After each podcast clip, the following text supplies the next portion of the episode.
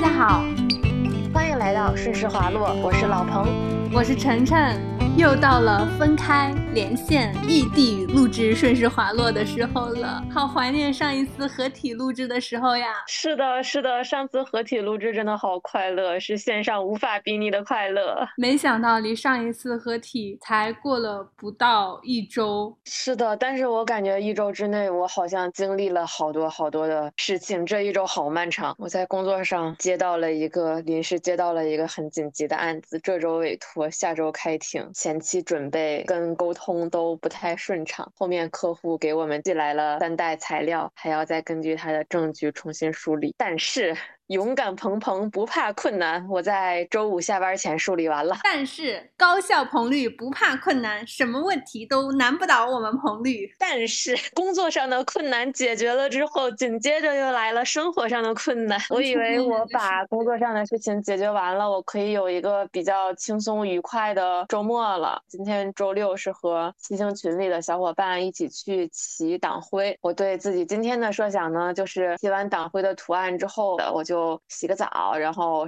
躺在床上开投影，继续去看我们上次在金色印象没看完的《黑暗荣耀》，把它补完。吹着空调是吧？可美好了。但是今天我就根本都没有打开我的投影，甚至也是到晚上的时候才把臭臭的自己洗干净。因为陈真和师姐最近都个人原因搬离了这个房子，我就和一个之前也认识的新的舍友，一个小妹妹来合租。今天她就来对她的卧室进行了一个收拾，我们顺便也对公共区域。进行了一个打打扫，好巧吧？他又不巧，那些家电就开始出问题，集体罢工了吗？是的，就算是集体罢工吧。哥，因为厨房一直没有热水，所以我们跟房东联系新安了一个小厨宝，但是我们厨房又没有地线，就是我们在厨房的下水那里不是没有插座吗？那个插座是从墙上的比较高处的抽油烟机那儿走下来的，从抽油烟机走到那个厨房下面柜子那里又没有任何一个的孔，所以如如果要走接线板的话，就要接线板在外面耷拉着，那好危险啊！对，就是可能会漏电啊，有一些那样的安全隐患嘛。刚好隔壁妹妹的父母也过来帮她收拾房子，然后她的爸爸可能对这些比较懂，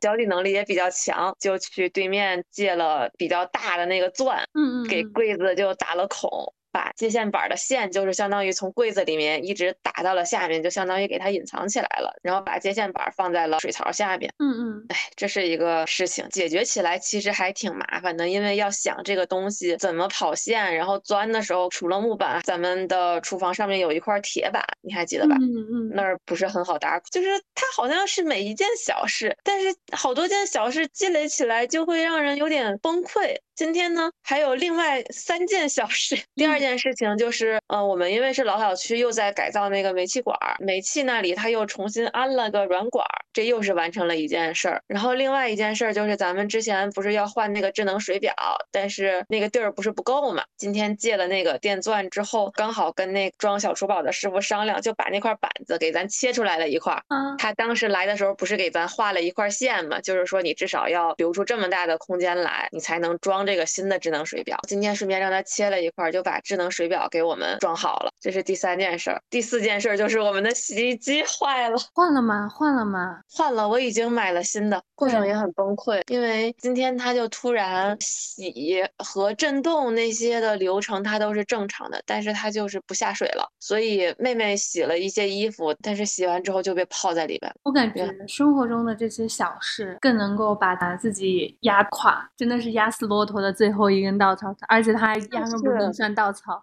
它很重的。洗衣机换了是一个很重的事儿。而且我们的房东他其实比较好说话，也比较佛系，他可能就是说，他也帮我们看看，包括也说让我们自己看看，看一个型号发给他，到时候他掏钱就行了。嗯，其实这件事情吧，本来可能是一个相对简便的处理方案，但是对于一个重度。选择纠结，加上一个高敏的我来讲，这个事情简直是一种压力。可能是因为我记得上一次冰箱坏了的时候，是我去和房东交涉的嘛。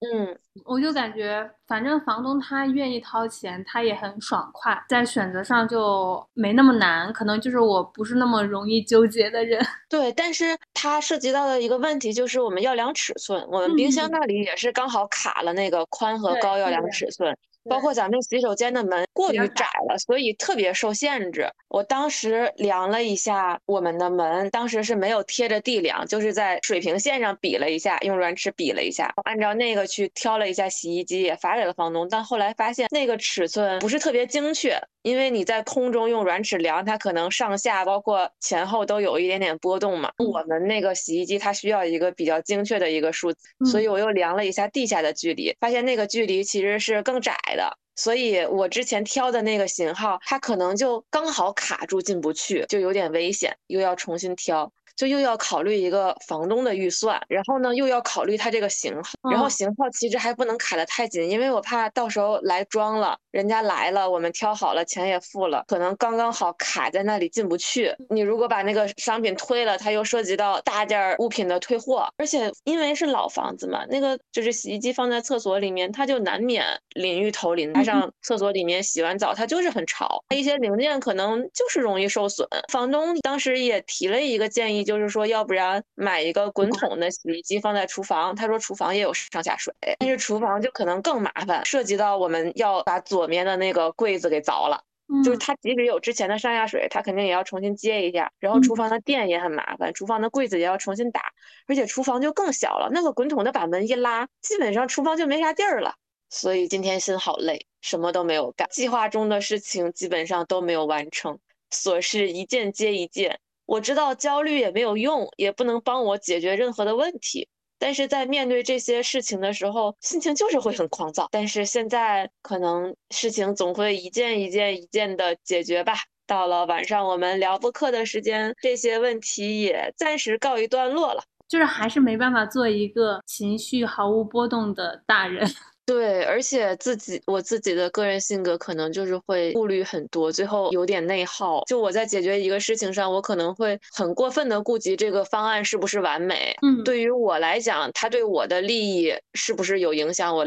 我的利益是不是有牺牲？那对于对方来讲，对方这个这个方案他能不能接受？对方心里面会不会对我有想法？他对这个方案的一个预期，或者是他对这个方案的解释理解是怎么样的？我可能又会过于在意别人对我的一个想法，所以在处理一个问题上，其实蛮心累的。我知道这可能是我个人性格的原因，就自己折磨自己。嗯，我觉得其实相当于像有点完美主义的话，其实，在工作上这样还是挺好的，就是注定是一个优秀的人。你做很多事情都会极致的去要求自己，所以你的事情会做的比较顺利。但是可能在生活当中的话，对于这些小事。还是需要慢慢的让自己粗放一点，甚至我会觉得你要自我一点也没有关系，因为你不需要想那么多。可能你觉得对方在有一些难沟通啊，或者说是不好交流，或者说是他有一些顾忌，你在设想的时候都是一些你自己去设想的对方的这些问题，对方可能压根就没有这些事儿。就像我们的房东，你其实我们和房东每次线下交流的时候，会感觉我们的房东叔叔是非常好说话的人。包括我们租他的房子，每一次有什么大的事情啊，他都是二话不说的帮我们换了，掏钱改了，就是并不是那种比较斤斤计较、比较事儿的房房东。当当然了，我们也是非常好说话的房客。但是我们也之前也聊过，就是我们在线上和房东叔叔沟通的时候，每次可能我们说一很长一段话，可能是因为他的老年人的说话风格，他每次都会回的非常的简洁，都是好吧，就是有一种他对我们有有很大情绪的。但是其实他就是没有，我觉得就是这样，我们就不要把我们的情绪假设给对方，想到我可能回的时候会不会有个勉勉强，对方也会有个勉强。我如果没有感觉到他对我不舒服，我就当他没有对我不舒服。如果我感感觉到他对我不舒服，他没有直接给我说出来，我也当他对我没有意见，我自己怎么舒服我就怎么处。嗯，对，我觉得我在这点确实需要改变一下啊。还有一个很崩溃的交流时刻，就是我当时发给叔叔那些洗衣机的备选的时候，我觉得可能就只发一个不太好，我就发了几个，比如说。嗯，五点五公斤的和八公斤的，嗯差不多都可以装。那这个价，这个尺寸是怎样？这个价钱是怎样？就给了他几种方案，因为他那个洗衣机的大小不一样，价格不一样，尺寸也不一样嘛。嗯，我问他 A 和 B，他跟我说好的。我我们之前选那个冰箱的时候也有这种情况。嗯，我记得当时好像就是我最后直接给他定的一个，我说这个我觉得我给他发了几个，然后我说觉对比下来，我综合觉得我觉得我觉得这个最合适，他就说那你直接买这个吧。嗯，对的对的，我今天到后来也是直接选了一个，我说叔叔，我觉得这个在性价比和大小和尺寸上，我觉得都不错。嗯嗯，最后就这样把这个事情解决了。对，所以可能最开始一开始就直接这样了当的。会减少自己的内耗，不会纠结于为什么我问了 A 和 B，你却回我一个好的。对，这就是我今天的崩溃时刻啦。我我我其实昨天，准确来说前天也有崩溃的时刻，就是很烦，因为我本来计划了周四的晚上和我朋友去看电影。然后周五的晚上约了我同事一起去健身房，而且我们两个同时约了一个私教，准备做一个测试。周六的上午约了我同事和我一起去学游泳，就我约了同事约了游泳教练。然后周六的中午和晚上约了。朋友一起看房和吃饭，然后就是我们客户突然非常临时的通知我们要我们周五一定要去外地立案，就是去去我家去常德，呃，我周五回常德立个案，然后我周五又回长沙，是不是不太合适？就想那我至少去还是在家里待一天吧，我周六在家待一天，我就挨个挨个的给人家放鸽子。我就觉得好烦，就是我的计划全部都被打乱了。但是这个打乱又是律师工作当中的一种常态，因为我其实是一个不太爱做计划和安排的人。但是如果我做了安排，我的安排被打乱了，我就会很烦。就是我明明知道其实没有什么好烦的，这个事情他都并没有很影响我。这些朋朋友我也能跟他们解释清楚，然后我们可以后续再约，没有一个人去怪我。加上我明明也知道我们的工作性质，就是你必须面对这些突如其来的工作安排，这是一个很常态的事情。但是就是那个当下节点很难控制自己不去烦他。嗯，对，就是当你计划好的事情被打乱了，就手足无措那段时间，可能有那么一秒经过之后，就是庞大的烦躁。对的，不过就是我打乱之后，现在到了周六晚上了，其实也没有多大的影响。嗯，回家了一趟，在家里和妈妈吃了个饭，也很很快乐。本来我们俩今天，其实我想和你聊一聊找工作的事情，因为其实之前有学妹找我咨询她找工作的事情，但是其实我婉拒了。我我就是有一种。我感觉自己不太适合给人家做经验介绍或者做职业分析，嗯，但是昨天又和另外一个别的专业的的学弟聊，他现在是要找实习工作的一个阶段，他就想问我，呃，如何去找那些实习的工作。包括他有意向的工作的时候，他如何去呃找到一些信息，包括不限于那个工作的一个情况和之前可能在里面实习过的前辈们的信息资料。嗯，我就觉得可能这个东西，除了我们两个真的谈不上什么有多大的经验，但是可能踩过不少雷，所以我就说我们也可以聊一聊。可以呀，可以呀。嗯，我先说一下我吧，我应该是从大学开始，我大一的暑假是在我们。嗯，家的法院去实习了一段时间之后的所有的实习经历都是在律所，都是主要是以自己投简历为主来找这样的一个工作。嗯，我从北京回到长沙的一个工作是和同学聊起来之后，同学直接帮我内推，然后也就是很顺利很快的定下来的。嗯，所以我的工作经验可能主要还是在律所，可能在律所找团队这方面也有一些啊踩过雷之后的。吃一堑长一智。嗯，我的所有工实习经历也都是在律所。我第一份实习是在本科毕业的时候，因为我那个时候感觉自己傻傻的，因为我本科是在广州读的嘛。我们那个时候大家似乎寒暑假都很少人在实习，就是我也不知道是不是一个嗯信息差，因为我没有在实习，所以我觉得大家都没在实习，其实只是。我个人的问题，所以当时也没有一个比较积极主动的在当地，嗯，比如说寒暑假不回家，在当地实习的一个经验。当时就是在毕业的时候被学校分配着去实习了。这个就是我第一段实习，后面的实习就都是在研究生阶段。研究生阶段的第一份实习是，当时是在校友办做学生助理，可能就会接触到一些相关的需求和资源，可能了解的会比较及时一些。呃，和当时的老师和前辈当时沟通和接触也相对稍微多一点。第一份实习就是校友办的老师帮我推荐的，当然推荐也只是给你一个过去面试的机会，你还是要自己去和合伙人聊，最后合伙人来确定录不录用你进行这个实习。嗯，后面的实习和工作基本上都是自己找的，自己投简历投的。嗯，其实因为最近还有一个就是高考报考嘛。嗯，也会有我朋友啊来替弟弟妹妹咨询学法学的这个问题。然后，虽然我自己在现阶段还是会觉得做律师是一个不错的事情，我也很享受做律师。但是，所有来向我咨询要不要学法学、要不要做律师的，我都现在在都在努力的劝退他们。因为其实从个人的实习经历和工作经历来说，我说实在的，我觉得律师或者说是法律的一个职场氛围还是比较糟糕的。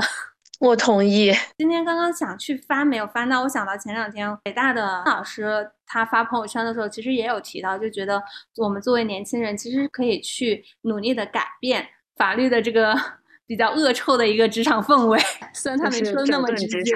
对整整顿职场，就是我们经常圈内会流传各种奇葩的一些投诉，还有包括黑名单。白名单那种，我觉得发现白名单特别少，黑名单都好多呀，而且奇葩的理由各种各样。嗯，对的，而且不仅是那个律所的黑白名单，嗯，还有一些转发的一些瓜呀、一些避雷呀，大家可能真的就是在那个律所受了很大很大的委屈，所以才会选择一个嗯实名公开的方式来替自己维权，然后写很多很多页的那个文件来陈述这个事情的经过。我们两个要是在这里聊一聊这些，会不会被投诉啊？投诉我们侵权，我们不要点名道姓的，我们要不聊一点？嗯，我们当然不要点名道姓，我们只是聊一下这个行业可能存在的一些现象，包括怎样在跟合伙人去面试的时候能够有一个小小的警惕和感知。对，其实这个行业里面，我觉得还是有很多 法外之地的雷点，比如说。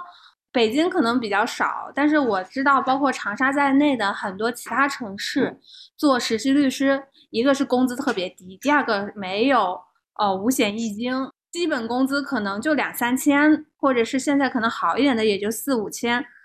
北京的话，其实除了一线的大所之外，很我了解好像也有很多小所，基本工资特别低，然后还要拖欠工资，这是一点。第二点就是，因为律律师他这个行业。必然的要被你的律所和你的指导律师给拿捏一到两年，因为你的实习律师挂证期间是完全依赖于你的指导律师和你的挂证律所给你一个批批复意见。如果你的指导律师要恶意的去卡你的话，你很可能这一年多都白挂了。所以身边其实也有一些我听过，就是挂证挂到半年。嗯，宁宁愿辞职也不要继续挂了的，就是我浪浪费我自己半年多一年的时间。包括上次端午的时候，不是我们共同朋友也给我们分享了一个瓜，就是在北京某大所有实习人员在律所的大群里面公开的艾特某个合伙人，就是说那个合伙人故意卡他的实习律师的职业申请，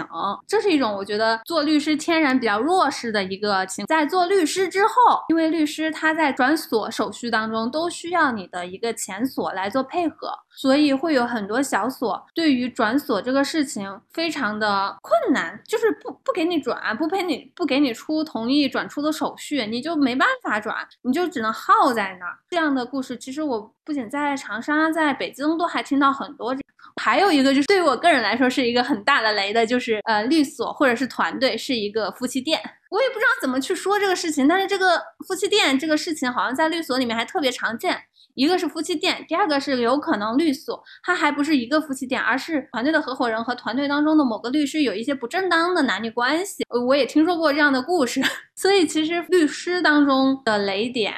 还挺层出不穷的。还有一种情况就是，我身边可能听到部分同事或者是朋友也反馈到，就是在实习之后或者说工作之后才发现了，就是他们律所的合伙人或者说他的真实的大老板不是律师，是一个非职业律师的人来做他们的一个大老板，会有很大的一些律师的职业风险，完全由他们自己来承担。而且因为那个人不是律师，所以他的很多路子可能会比较野。这个就不太好说，然后这个就让我想到我和朋友们、同学们、师兄师姐、师弟师妹聊到之后，我觉得听到的最大的一个雷，就是我某次和我的一个学妹吃饭的时候，她说她之前的一个实习跟的那个合伙人，因为我们做做律师的，经常会需要给合伙人去订机票、订火车票啊什么的，会有合伙人的身份证号码嘛，他灵机一动，在被执行人网站当中输入了他的老板的。姓名和身份证号，结果查出来了三页整的执行案件信息，而且还是被挂到了就是失信被执行人当中，然后他就连夜跑路了。我觉得这是我听听过觉得最最最最最离谱，就是想都啊也不也不一定说，可能有的还能听到自己的呃律师进去的故事，就身边吧最离谱的。天呐，就有的时候我感觉。知法的人确实他更肆无忌惮一点，因为他太了解法律了，他也知道违反法律的后果，法律的震慑力在他那里可能就变得微小一点。对，就是在我嗯学生时代，包括在我刚刚工作的时候，我是完全脑子里。不会相信，或者是没有概念，一个团队的老板，一个团队的领导不是职业律师这个事情，我当时是受到了三观上的冲击，我真的很震惊。但是后来却发现，大家聊起来之后会发现，这个情况还挺普遍的，而并不是个例。在这样的老板手下执业，其实职业风险还蛮大的，因为你的老板他不是职业律师，所以他并不会受律协的一个规范和约束。那他那些法律文件，他的命令是总是要有人去执行的，而你可能就是去执行他命令的那个为他背锅的签字律师，他可能也不会把全部的交易背景都告诉你，他可能对你也有所隐瞒，而你没有及时察觉出不对劲。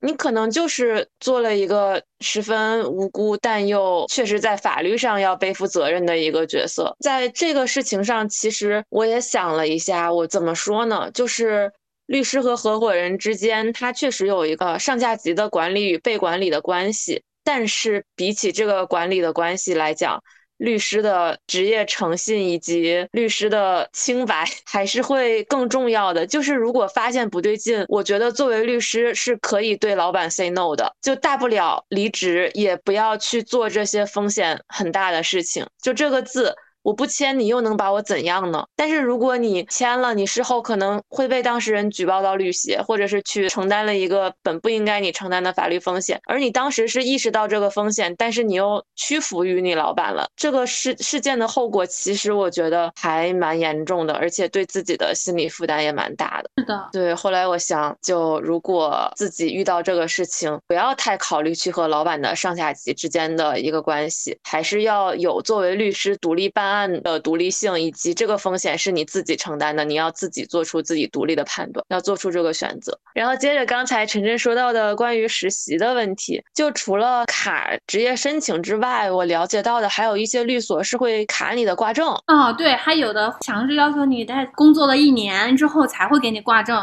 就是类似这种情况。对对对，而且可能会在面试的时候对你展开一些 PUA，就为什么？我们要求你实习一年才给你挂证呢，是因为你自己刚刚毕业，能力不足。我们要培养你，要训练你一年，你才有资格给我挂证。但是我给你给我挂证，这个是我正当的要求和正当的权利。每个人新入职场，他都是一张白纸啊，他都只有从学校来的那些经验。而且对于律师来讲，尤其是对于诉讼律师来讲，职业证还是蛮重要的。就有了职业证之后，自己的一个水平上的锻炼，呃，包括自己身份上从实习律师到正式职业律师的一个转变。所以其实对于卡挂证这个事情，我自己还是比较介意的。说来说去，其实我觉得就是为了拉长他们压榨实习律师的一个时间，因为你律师申请执业成为职业律师之后，你的独立性就会更大，不不需要再必须依赖于他这个律所和这个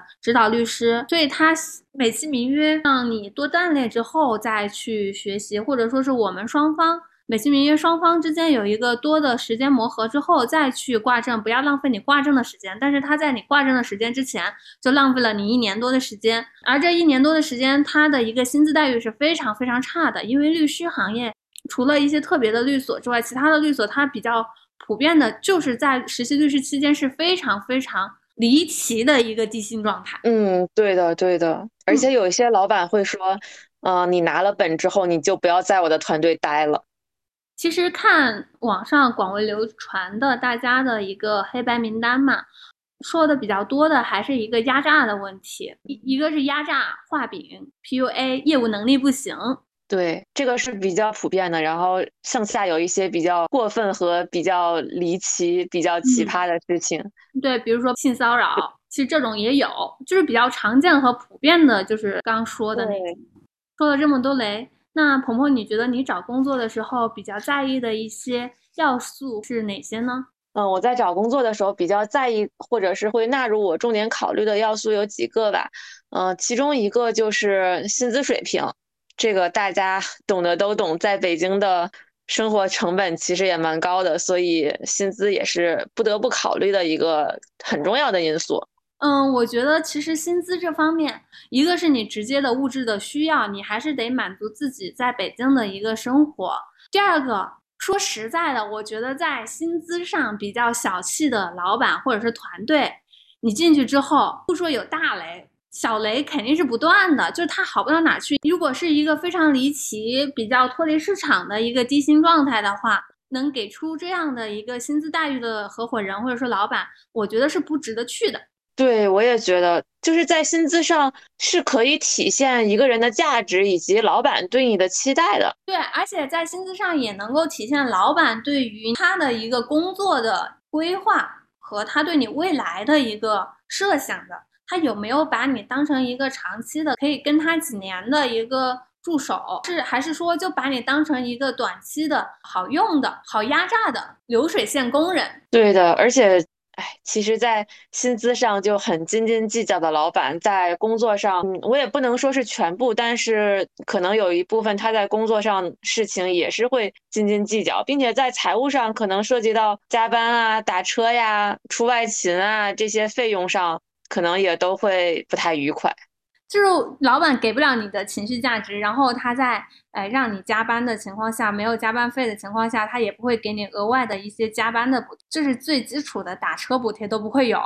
我发现身边薪资待遇给到 OK 的老板，一般在这方面也都会考虑的比较全面。他是以一种我淋过雨要给你撑伞的心态来培养下一代法律人，薪资上非常抠门的律师。给到非常离谱，不能对等你的一个北京生活，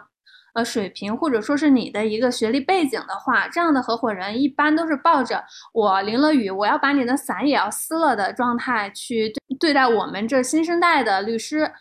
嗯，他对你的培养可能也是不是一个呃指引者或者说老师的心态，而是一种恶婆婆的挑剔的心态在对你。你在这样的一个工作环境下，我不能说所有的，但是据我和我身边的呃范本来说，可能十个里面有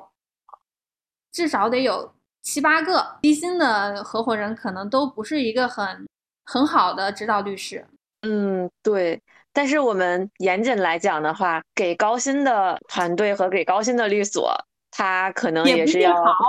对，也不一定好，因为高薪都是有对价的。老板为什么要给你高薪？因为他要你拉磨呀，他要你干活呀。对，所以其实就是鹏鹏把薪资放在第一块儿，其实我也是很认同。就是我觉得不仅是一个身份成生活成本的考虑，就我们俩是共同认为，它还体现到了合伙人的对于。你未来的一个定位，或者是对于你的一个价值的兑现，所以我们俩都是都觉得，就我们都觉得，就是薪资高不一定是能保证这是一个很好的工作，但薪资低的工作啊，我建议还是不要以提前被老板的那些大饼给蒙着，在这方面做退步。对，虽然我们低薪，但是我们这份工作能让你学到很多。嗯，那第二个我可能会考虑到的因素，就是在刚才我们也提到过了，就是关于工作时长和加班强度。你能接受的一个工作强度是怎么样的呀？嗯，我能接受的工作强度，就是因为我们现在是在做诉讼律师嘛，所以其实我们的工作时间以及工作量是会根据案件的周期来的。比如说这个案件在立案阶段，或者是在待开庭的阶段，这段时间可能就是一个比较忙的状态，可能就是需要加班，甚至是需要连续加班的一个状态。但是等案子进入到了一个立案、待分法官、待开庭，或者是在等判决的阶段，他可能就稍微的会松弛一下。所以我对于工作强度的一个期待就是，我可以接受加班，这个是没有问题的。但是我不能接受连续加班。就我之前也也有听说过，包包括自己也接触过一些律所。他在面试的时候，当我问到工作强度的时候，他就会很明确的跟我讲，我们这里天天都要加班。在我继续问那加班的时长、团队的上下班的时间大概是怎样，就很明确的告诉我，早上九点要到，晚上八九点，甚至是经常性的是九点半、十点以后才离开。然后我听了之后就说，那您工作日是这样，那您周末呢是双休能保证吗？他说。周末基本上我们是单休，基本上我们是单休，着重强调。其实说实在的，感觉在北京加班到七八九点都不算加班，因为我想起来前两天看我们的研究生同学发，他最近一周的加班都是三点凌晨三点、两点、一点下班。哦，对，我也看到了，但是他是做飞速的嘛？嗯，对对对。跟我们诉讼还是有一点点的不一样的，包括这些在我们择业的时候也会也已经纳入了我们的考虑。而且他因为做飞速的嘛，他的加班的强度和他的薪资是匹配的。对，而且据我了解，很多做飞速的他们在晚上这样加班之后，他们第二天早上是可以不用去的。工作时间可能就是从中午或者下午才开始。嗯，对，因为他们也要配合一个，如果涉及到国外的公司，可能也要配合时差的问题。嗯，对，就是这个工作强度这个问题。我个人的话，我也是第一个，我能够接受加班；第二个，我不能接受长期的以消耗身体为代价的一个加班强度；第三个就是我觉得我的加班强度要和我的薪资水平相匹配。就是一个长期的加班，如果说临时的加班那种，嗯，不说嘛，就是你如果是一个常态化的加班状态的话，那应该和薪资水平是相匹配的。第四个就是我很难难接受律师律所里面，因为律所是默认的加班是没有一个加班费的嘛。律师以完成你的手头工作呃为要求，加班是你自己事儿没干完。但是呢，其实合伙人心里也很知道，你给的工作量就不可能是在下班时间就能完成的，甚至你很多工作就是在晚上八九点才给到的。在这种情况下。我觉得律师，你既然让我弹性的下班了，那你就不要让我严格的上班时间。就像你刚刚提到的那个面试，早上九点一定要到，但是我们晚上会要加班，我就觉得挺不能接受的。包括我之前可能也也有团队，就是或人一直在强调你上午早上一定要准时到，不能迟到，但是基本上没有准时下班，甚至下班都是在晚上九十点。我就觉得你十点下班，你凭什么要求我九点钟一分都不差的就到办公室呀？对，而且据我所知，有一些律所如果迟到还要扣钱。然后再一个就是我没办法接受无意义的、低效率的为了加班而加班的一个状态。就是我能够接受我为了一个案件、为了一个新的工作、呃，为了一个必须去解决的问题、紧急的必要的问题，我去加班投入。嗯，我没办法接受就是。表现你是一个实习生的状态而去加班，或者说一个低年级律师的状态而去加班。我记得我以前前工作的时候，最开始经常有的一个加班状态，就是我可能在七点多钟我已经事情干完了，但是我们合伙人他在外面有个应酬，有个应酬他需要想应酬完之后回所里给我一份资料或者和我交流一个问题，就会要要求我等他。等他到了之后再回去，我就经常会一等等到晚上十一点、十二点才能回去。对于这个时间，我是非常烦躁，非常不能理解的。对，而且我记得当时你也跟我吐槽过，你也问过合伙人，您大概什么时候能结束？他每次都是马上，马上就，还有半个小时，你再等我四十分钟。对，所以后，但是后面我就，我一般就是直接走了。嗯，对，而且我还了解到有一些老板的要求可能是我不下班你就别走。嗯，就是我之前实习的时候会遇到一种，就我刚才说的那个情形，就是老板不走，下面就没人走。这种是我之前实习的时候遇到的一个潜移默化的加引号的规矩。嗯，对，这是我之前在北京的时候，我们团队在入职的时候，呃，合伙人直截了当的给我们说出来的事情，就是说他们在的时候，我们就是正常时候我们可以正常下班，但是如果他们在的时候，我们要等他们走了，我们才能下班。对，然后这种情况下很有可能就是我们作为一个实习生的。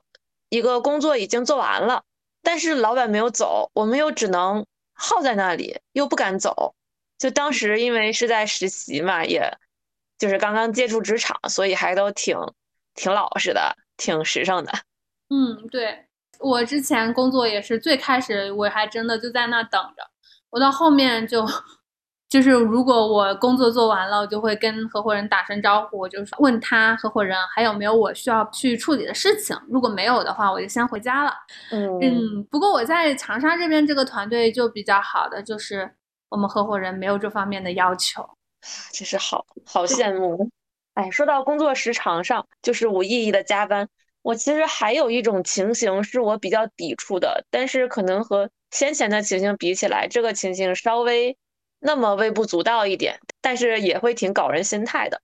就是方案不断的推倒重来，因为这个事儿而造成的浪费时间，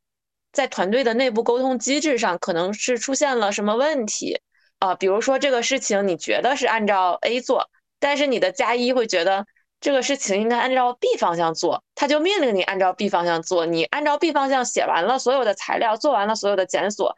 一起向你们共同的上级，比如就是你们的加二去汇报的时候，加二说：“你们这不对呀，你们这应该推倒重来呀，A 是对的呀，B 的方向这这不行啊！”啊，就是因为这些事情方案的反复，包括在加二或者加一那里，他可能自己也会有一个反复，他今天说 A，明天就说 B。呃，律师工作中这样的情况还挺常见的，我已经从最开始的烦躁到麻木面对。对，就有的时候因为这些。沟通上的问题，我其实还会挺介意的。如果是大家能够先把大的方向碰下来，你去做了，然后双方就是三方也彼此说服和认同，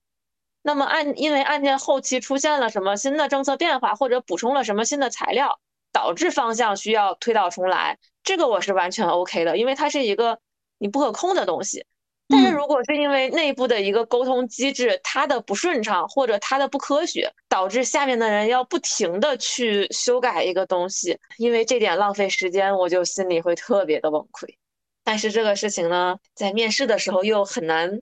聊到，或者是对方肯定说会说我们不会存在这种情况的，这些雷就只有等到你真正的去了那个团队之后才会踩了雷才会知道。对的。那第三点呢？嗯，第三点就是工作内容上。第一点和第二点我们说了薪资以及工作强度的问题，然后第三点就是在工作内容上是否和自己的预期相符。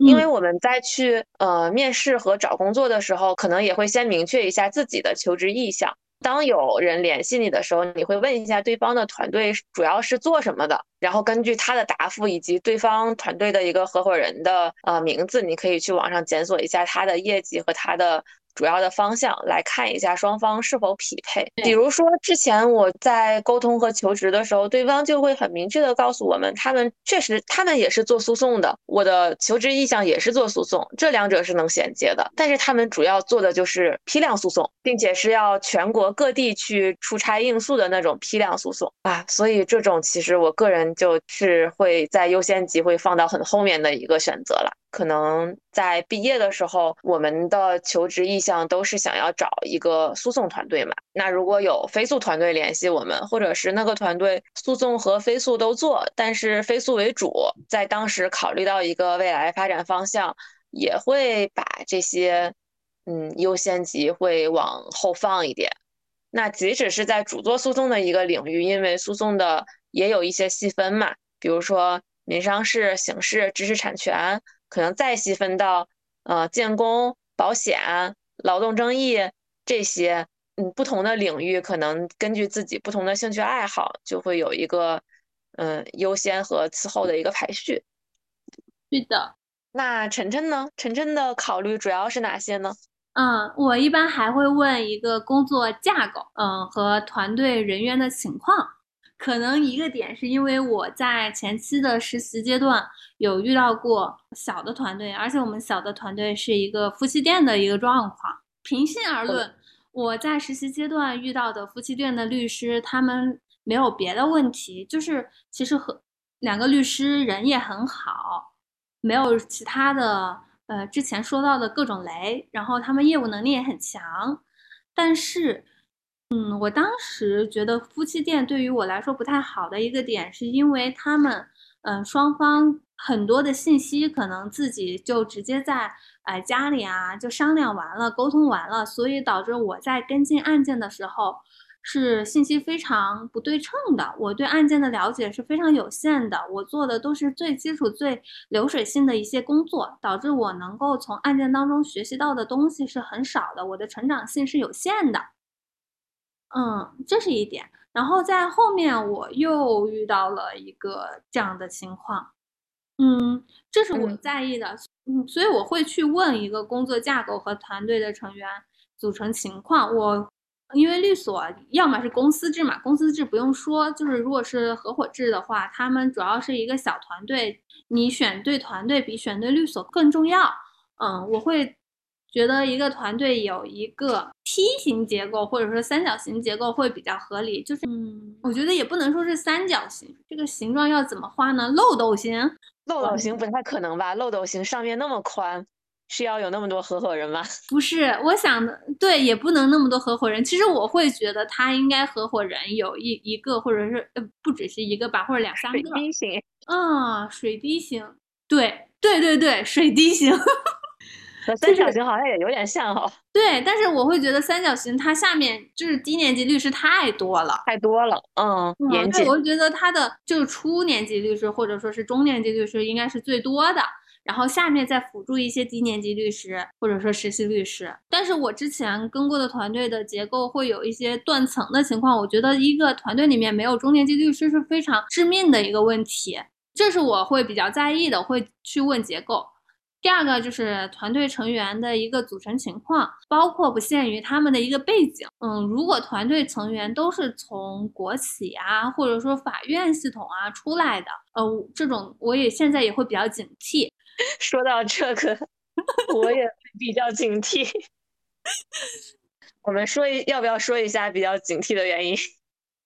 这个原因太个人了，不太好说吧。然后第三个就是，如果团队成员的流动性非常大，我是指他的一个初年级律师流动性比较大的话，嗯，我也会比较紧。很多律师都是拿了证就走，嗯，其实我觉得在律律师这个行业当中，流动性是一个很正常的事情。很多律师他可能职业到两三年，或者最多到五年，他会有一个呃大的一个工作上的变动。呃，要么是嗯自己去独立呀，要么是去做呃甲方呀，或者说是换所换方向都很正常。但是如果一个团队他的所有的实习律师都是都是拿了本就走的，这个团队肯定也是有很大问题的。就是他如果没有一个，如果团队没有一个从实习律师做起的，呃，在那儿执业到一年的一个初年级律师的话，我也会比较警惕。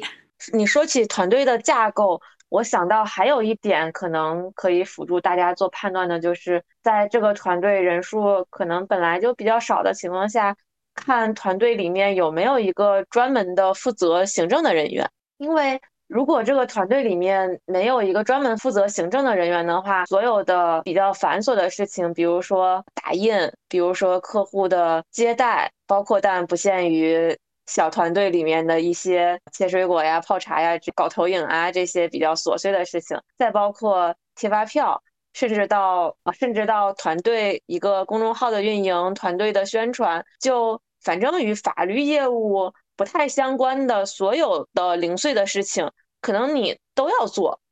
是的，其他的方面目前没有太多了，感觉主要的内容彭律师也说过了。啊，在其他的一些都是比较主观的，可能会在意一些面试时的感受，就是比如说面试的时候，合伙人有没有刻意的去打压你，合伙人和你的沟通是不是在一个线上，他会不会愿意去愿意听你的意见，还是说他只是在一味的说自己的，他只注重他给你传授他的想法，而不愿意听任何你的个人的想法。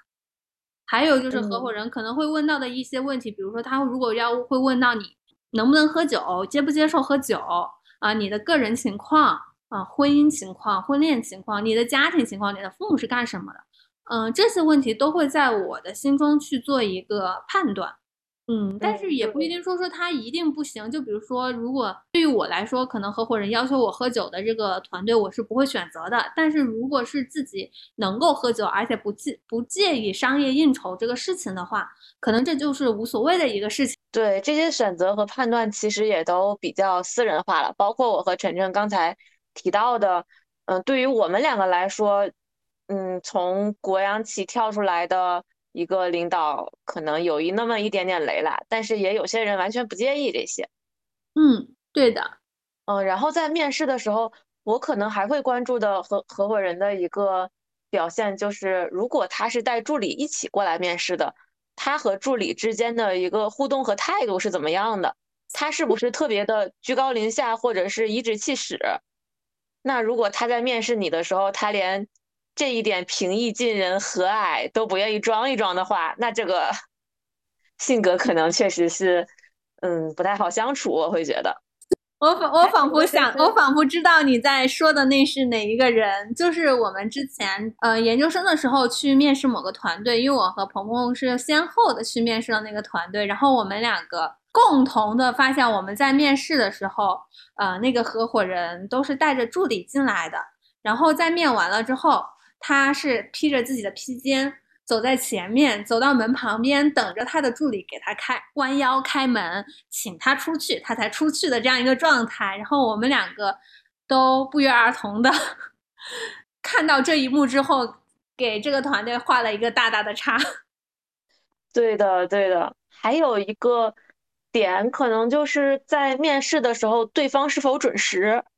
这个我也会介意。如果是。我按时到了，让我到那儿等了半个小时，甚至是一个小时，他才来。这个事儿我可能还是会在意的。虽然说律师这个行业，你临时被客户拉过去开个会，或者是临时有什么沟通，这也很常见。但是你可以提前告诉我一下，而不是或者说你哪怕在事前你有一个解释。嗯，其实有一些，因为我们知道有一些律师，他就是为了去摆一个姿态，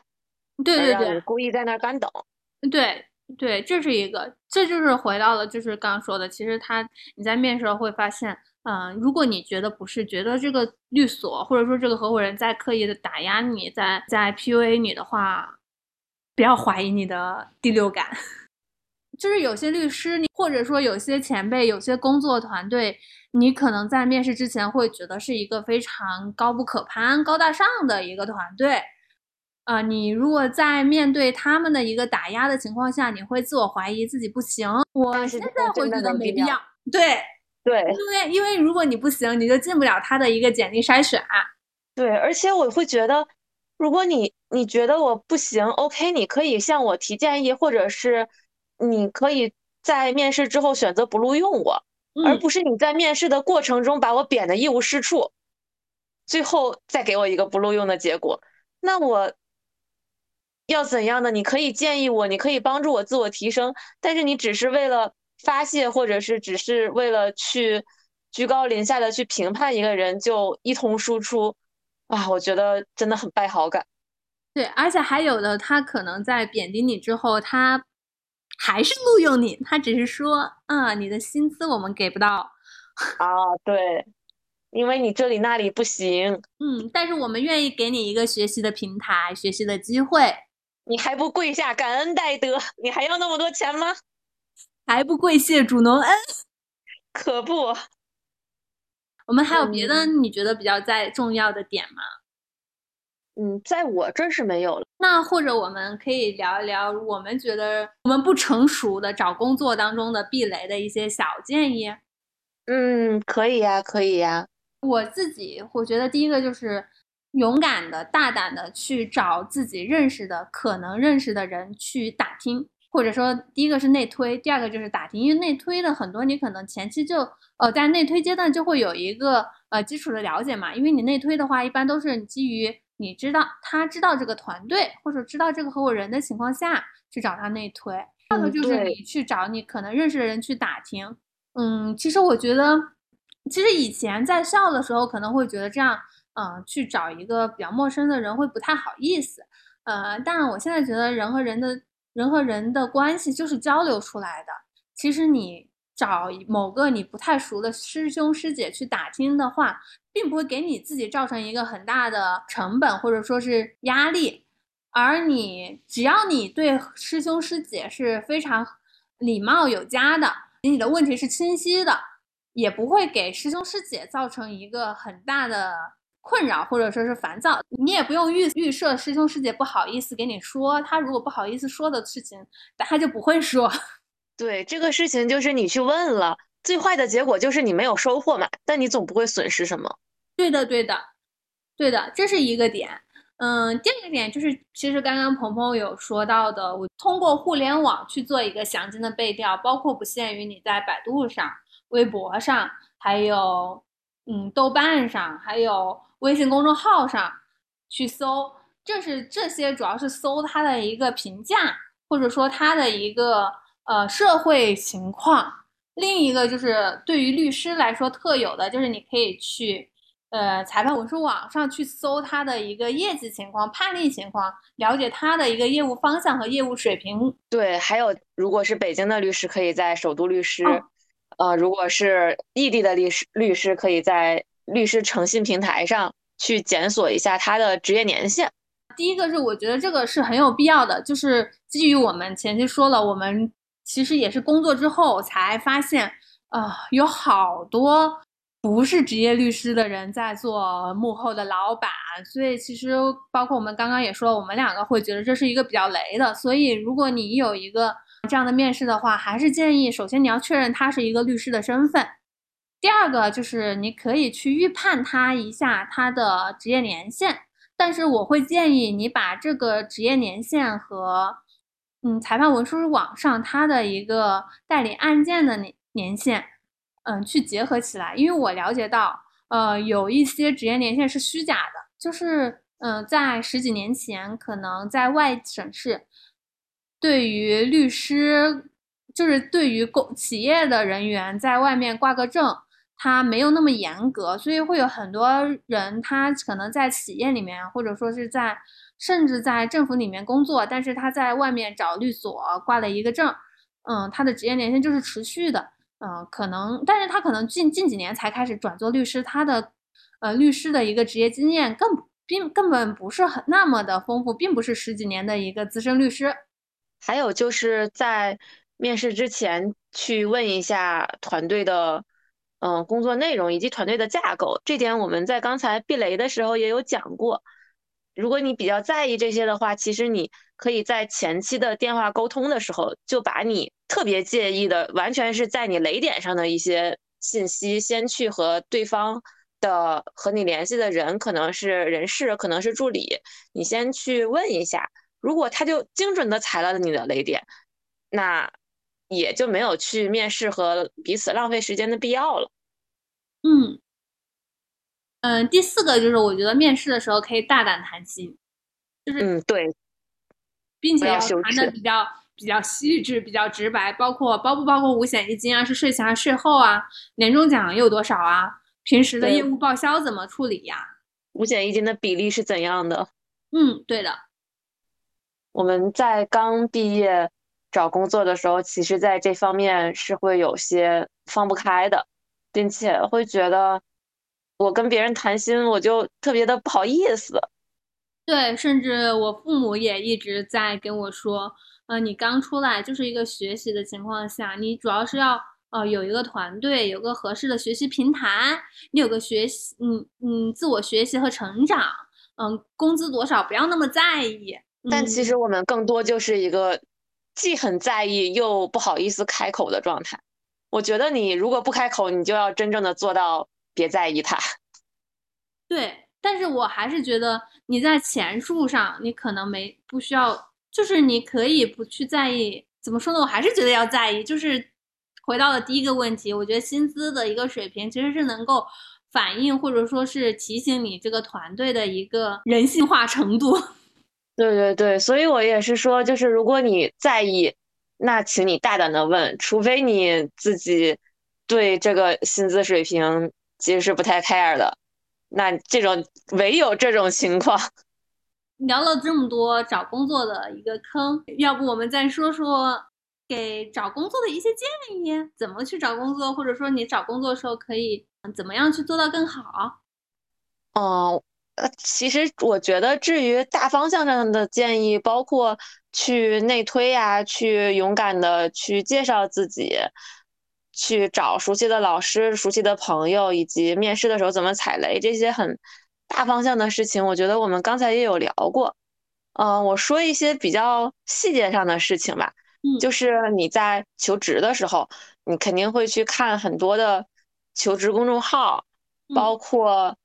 一些自己学院内部的信息，可能有一些师兄师姐会发一些招聘帖嘛。个人的建议就是在给招聘信息上的邮箱发简历的时候，简历的附件尽量是 PDF 格式，因为 Word 格式它可能会有错乱。然后在邮件的正文最好是介绍一下自己的背景。